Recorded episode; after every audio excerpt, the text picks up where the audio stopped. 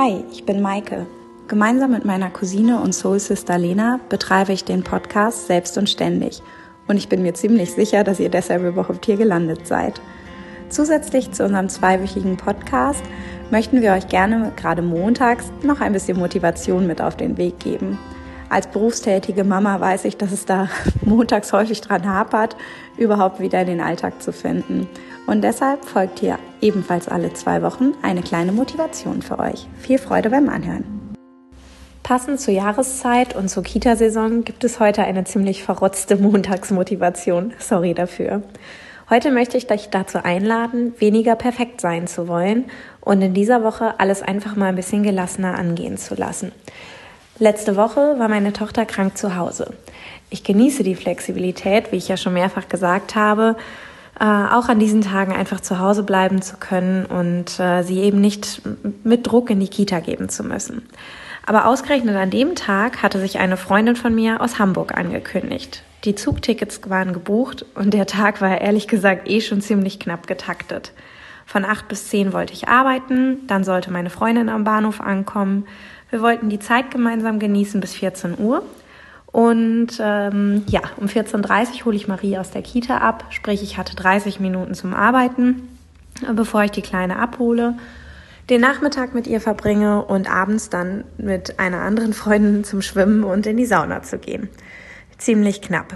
Naja, nachts hatte Marie jedenfalls Fieber und so starken Hust und hat so fies geatmet, dass klar war, sie bleibt auf jeden Fall zu Hause. Damit nahm das Chaos ehrlich gesagt so ziemlich seinen Lauf. Ein dauerhaft jammerndes Kind, das permanent auf den Arm wollte. Alle Mütter wissen Bescheid.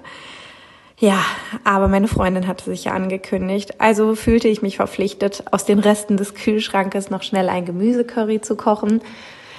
Wenn ich ehrlich bin, war Marie in der Zeit am iPad und durfte Bobo Siebenschläfer gucken, damit ich mal kurz meine Ruhe hatte, um zu kochen. Den Arzttermin konnte ich natürlich nur super knapp vor Ankunft meiner Freundin bekommen. Also habe ich sie per WhatsApp in das nächste Café gelotst und sie dort nach dem Arzttermin wieder eingesammelt. Sie war saulieb zu Marie und dieses undankbare Kind war nur am Weinen. Also ab nach Hause, Kind ins Bett. Ja, durchatmen.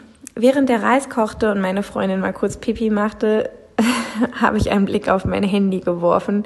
22 E-Mails, 12 verpasste Anrufe, 3 Voicemails, 24 WhatsApp-Nachrichten. Mein Stresspegel stieg ehrlich gesagt ziemlich in die Höhe. Irgendwann brennt es, irgendwie brennt es ausgerechnet an solchen Tagen natürlich beruflich total. Aber was hilft? Ich habe mir überlegt, okay, tief durchatmen, das Handy lautlos stellen.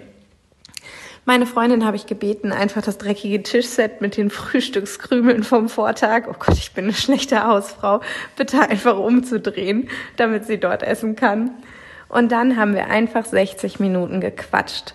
Und ich habe die Zeit genossen mit meiner wirklich langjährigen Freundin, bevor unser, klein, äh, bevor unser krankes Kind wieder wach wurde. Und weißt du, was meine Freundin letzte Woche zum Abschied zu mir gesagt hat? Danke für die unperfekte Zeit, Maike. Ist das nicht viel authentischer, als an einem perfekt gedeckten Tisch zu sitzen?